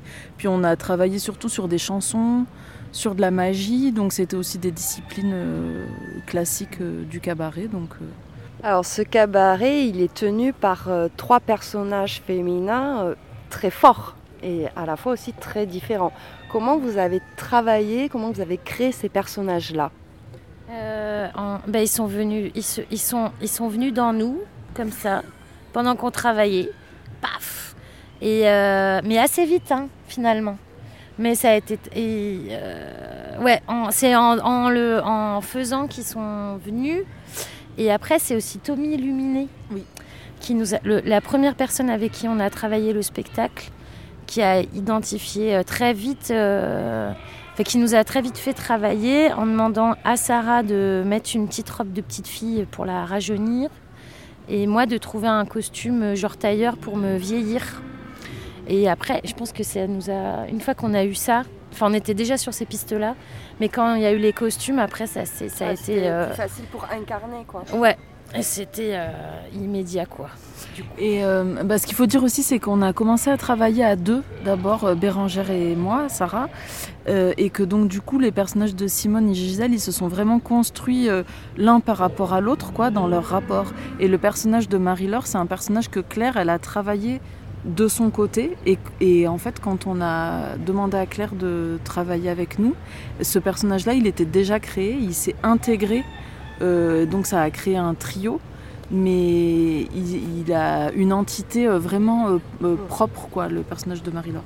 C'est parce que je suis régisseuse dans la vie et clown, donc du coup ce personnage était apparu comme ça en travaillant en tant que régisseuse et en intégrant le clown à travers de ça. Ce spectacle se rattache à, à l'art du clown. Euh, c'est un domaine où généralement plutôt masculin. Il y a, enfin moi j'ai pas trop change. ça, Ça et change. en voilà. Est-ce que change. je voilà On venir où, où là c'est en train de changer. Il y a de plus en plus de, de femmes qui vont sur euh, ce, ce genre-là, le burlesque, le clown. Pour vous c'était important aussi? Euh, alors, là, après, bon, moi je vais parler pour ma paroisse, mais en fait, euh, ça n'a jamais été un choix euh, euh, conscient, euh, politique, euh, militant. En fait, nous, ce qu'on a voulu faire, c'est des choses qui nous amusent. Et euh, il se trouve que ces choses-là, elles sont genrées, mais euh, nous, on s'en foutait de ça, en fait. C'était de que nous, bah, ça, nous, ça nous faisait rire de raconter des blagues de cul, euh, de se bourrer la gueule, de fumer des clopes. mais euh, le, le problème, c'est que ça soit un truc plus masculin. Mais nous, c'était, on faisait pas ça en. en- En voulant retourner un truc ou quoi que ce soit Non, Voilà. en fait, c'est parce que ces trucs-là, c'est des trucs humains, en fait. Bon, moi, c'est ça que je Et du coup, pour répondre à la question sur le clown, c'est vrai que ça a longtemps été un peu euh, l'apanage euh, des hommes, quoi. Enfin, c'était surtout un domaine masculin. Et en fait, euh, nous qui faisons assez, assez régulièrement des stages de clown, ben en fait, il y a de moins en moins d'hommes en stage de clown. Il y a vraiment de, de plus en plus de femmes, quoi. Dans, ce cabaret aussi, euh, on évoque euh, clairement euh, la masturbation. Il y a une petite chanson sur le clitoris. C'était important aussi de parler de ça. Ouais, mais en fait, oui. non, mais ce que je veux dire, c'est qu'en fait, ça, c'est des choses qui, qui on se dit pas consciemment. Ouais, on va faire un spectacle, on va parler de la masturbation féminine parce que c'est, faut en parler. En fait, euh, moi, j'adore cette chanson. Bon, euh, c'est le clitoris. Bon, c'est pas non plus. Enfin, je veux dire, c'est beau aussi. Ça pour. c'est- Bon, c'est pas, c'est vrai, c'est pas les feuilles d'automne, mais euh, c'est voilà. Non, mais c'est une belle chanson. Mais c'est une, une belle chanson. Et il se trouve qu'en la, en la travaillant en impro, il y, a il y a cette masturbation qui est arrivée. Mais euh, et voilà, et on l'a gardé parce que ça nous faisait rire et puis que ça, du coup, ça raconte autre chose. Mais c'est pas des choix qu'on a fait consciemment, c'est des trucs qui nous nous amusaient. Et il se trouve que ça, que après les gens nous disent oh là là, en plus c'est des femmes. Mais en fait c'est ça le problème. C'est que ça serait des mecs, on dirait ah ouais, en plus ils se branlent, gna gna gna. Et là c'est des femmes, du coup c'est ah ouais, vous vous masturbez. euh. Ouais, quand vous avez écrit le spectacle, vous n'êtes rien interdit en fait. Vous C'est ça. Vous n'êtes pas mis de limite. Vous êtes parti Non. aussi Non. de ce que vous aviez envie de dire. Quoi. Et on est mis en scène par un, Par un homme, par oui. un homme. Mais euh, en fait, on s'est mis aucune pression. On n'avait aucune pression quand on a commencé à créer le spectacle. On n'avait pas d'échéance. Enfin, en plus, très vite, quand on a commencé à monter le spectacle, moi j'ai été enceinte. euh, euh, puis, ah, ensuite Bérangère, enfin je- ça s'est vachement étalé dans le temps et tout. Le seul choix euh, politique euh, qu'on ait fait euh, par rapport euh, aux femmes, c'est qu'on voulait une régisseuse femme. Et quel choix politique Et- Ah mais c'est que c'est- choix. non, mais c'était Ouais, important c'est pour ouais. nous euh, que voilà que ce soit une femme quoi. On s'est dit putain c'est génial euh, que ce soit une que ce soit une régisseuse quoi. Ok. Merci beaucoup. Merci. Un très grand merci à Sarah, Bérangère et Claire d'avoir répondu à mes petites questions et je vous propose évidemment d'écouter cette fameuse scène de la masturbation suivie de cette magnifique chanson sur le clitoris.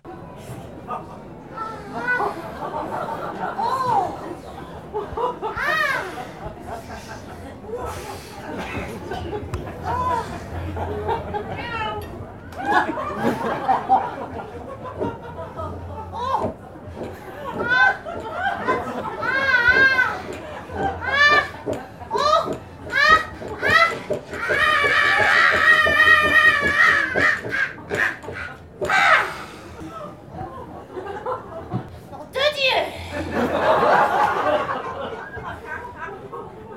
Bah quoi Qu'est-ce qu'il y a Hein Vous vous êtes jamais... euh, Vous vous êtes déjà... euh, Non Oh merde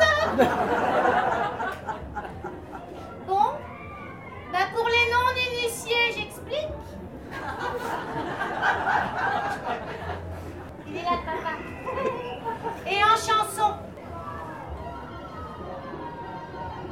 Depuis l'aube de l'adolescence, quand naquirent les premiers émois qui firent chavirer mon enfance, déjà tu étais là. Pourquoi devrais-je faire silence? Pourquoi garder le secret?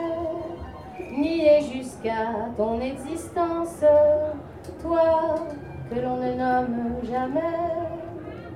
Alors que des bas solitaires en aventure à quatre mains, tu me fis franchir des frontières, me fis aller toujours plus loin. J'explorais chaque latitude de mon intime géographie. Puis un jour, avec gratitude, je te revenais à l'anguille.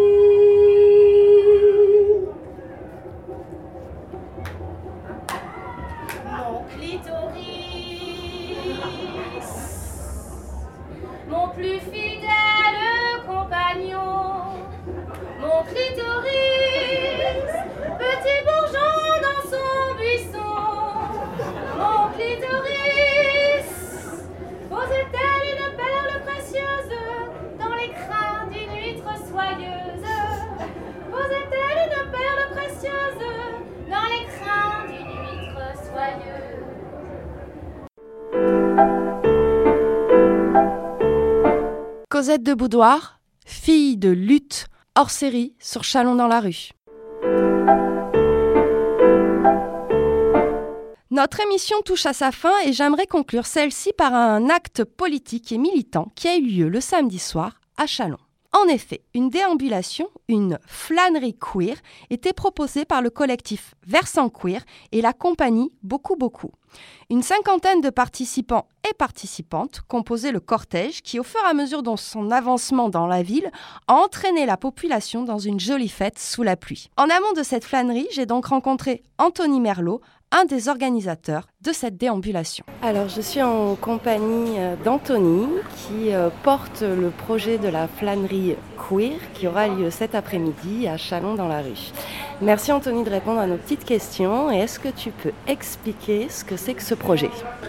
Alors la flânerie queer, c'est euh, l'idée de sortir un peu le milieu drag et queer des centres-villes et des clubs euh, qu'on peut connaître nous. Enfin, on vient de Grenoble, ou moi j'ai habité à Bruxelles, donc dans des grandes villes. Et à Grenoble, en fait, on a voulu le sortir dans les montagnes. Et là, on, ré- on réactive ça à Chalon en, en faisant une promenade qui part de l'extérieur du centre-ville et qui euh, rejoint le centre-ville. Et au cours de laquelle on se transforme tous, nous, euh, les équipes de Versant Queer et beaucoup, beaucoup, et le public qui nous suit. Alors, euh, ces thématiques euh, sont de plus en plus visibles dans nos sociétés. Euh, il y a un côté clairement militant ou politique de votre projet. Pour vous, c'était important d'être sur ce festival des arts de rue aussi? Alors moi j'avoue que je, on découvre le festival, mais dans les discussions avec le directeur Pierre qui, a- qui- qui a fait cette rencontre avec beaucoup beaucoup, euh, ouais, on se rend compte de l'importance aussi d'a- d'apporter ça dans un festival euh, qui est plutôt familial ou, euh, et d'amener ces, ces créatures et ces hybrides euh, face à des gens qui, pas, qui ne croisent pas ça dans leur, dans leur vie annuelle. Mm. Et pourtant, ces questionnements sur les identités de genre, elles sont de plus en plus présentes dans nos sociétés, notamment chez la jeunesse. Donc Oui. c'est important aussi de, de leur donner une place pour s'exprimer, pour être visible. Oui, c'est ça. Du coup, on propose euh, au public, ça va être la surprise de voir quel est ce public qui s'inscrit, mais c'est euh, aussi des gens qui d'un seul coup vont profiter de, de notre événement pour euh, faire cette expérience en public, dans la rue, et, et d'être confronté à un regard bienveillant ou pas, on verra, mais en tout cas des gens non... comment dire qui ne sont pas habitués à ces questions-là en fait. C'est ça que c'est ça qu'on aime bien dans, ces, dans la rando, dans ce projet de flânerie, c'est aussi d'être confronté entre gens euh, habitués à ces questions et à ces milieux-là, mais de, se confronter à un regard extérieur qui... euh, Ouais, de faire qui bouger aussi un peu Oui, les voilà. limites, de, de- de questionner. Oui, oui, de le- faire questionner ces gens-là. Ok. Euh, comment vous avez travaillé en amont pour préparer un petit peu ce projet et cette flânerie? Euh, nous, on- la, rando, le concept existe depuis euh, un an, plus- enfin, plus d'un an. Donc ça, c'est quelque chose d'assez... euh, qui est déjà prêt, même si là, on, a, on y a ajouté une touche de fabriquer vraiment la tenue en direct, avec la possibilité de ramasser des objets, de fabriquer des, accessoires à partir de ce qu'on trouve sur notre chemin. Et après, on a, moi, on a beaucoup échangé avec beaucoup, beaucoup sur les thématiques queer, parce qu'ils ils ne viennent pas forcément de cet univers-là. Et pour euh, voir comment, dans eux, leurs applications euh, textuelles, parce qu'il y a tout un lien avec le texte aussi dans leur projet, avec des, panneaux d'affichage euh, qui commentent en direct ce qui se passe, et comment utiliser ces panneaux pour y faire passer des messages sur le corps, le queer, le genre, et, même un, bout de manifeste politique de Queer Nation. Ah, bien Chouette. C'est un chouette projet qui, porte pas mal de, de choses positives et, et aussi qui relaie pas mal de combats finalement et, et de luttes Oui, oui. au- aujourd'hui. Bon, mais en On tout verra. cas, on a hâte. En tout cas, je te remercie pour euh, Merci à vous. cette discussion et puis, euh, puis à cet après-midi, À cet j'espère. après-midi, ouais. ouais.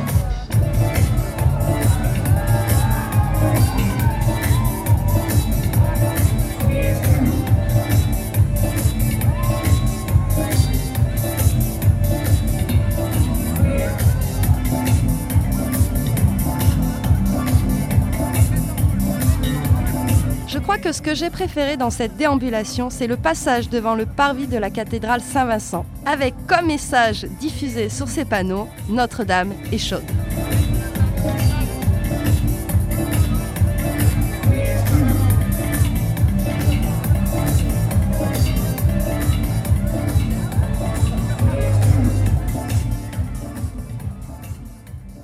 C'était une très très belle programmation cette année à Chalon, riche et féministe, qui a permis d'offrir une place, de rendre visibles ces filles de lutte. Les spectacles évoqués s'inscrivent dans ces engagements, dans ces combats, dans ces luttes. Que ce soit par les questions de mémoire ou de transmission, par les nouvelles problématiques de nos sociétés, les questionnements autour de la culture populaire, les interrogations autour des identités de genre, bref, on a ouvert le champ des possibles pour plus d'égalité et plus de liberté. Un très grand merci à Julie et Alex de la compagnie De Fil et d'Os, à Jenny, Isa et Virginie de la compagnie Chape de Lune, à Pauline, Zoé et Audrey de la collective Ces filles-là, à Pauline et Olivia de la compagnie Canicule, à Hello, Maël et Maëva des boudeuses, à Sarah Bérangère Claire de la compagnie Trois Pièces Cuisine et à Anthony de Versant Queer qui ont pris du temps pendant le festival pour répondre à mes questions, pour partager, pour échanger.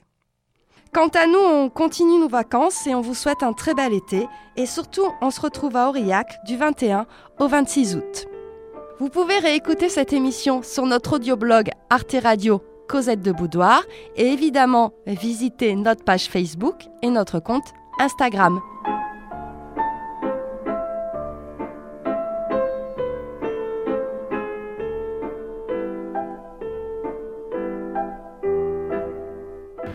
En rappelez sûrement pas. mais nous avons fait partie de votre histoire. Vous nous avez sûrement oubliés, comme de nombreuses femmes dans une histoire écrite par les hommes. Nous sommes partis, il y a bien longtemps. Nous avons fui l'oppression, le patriarcat, le capitalisme,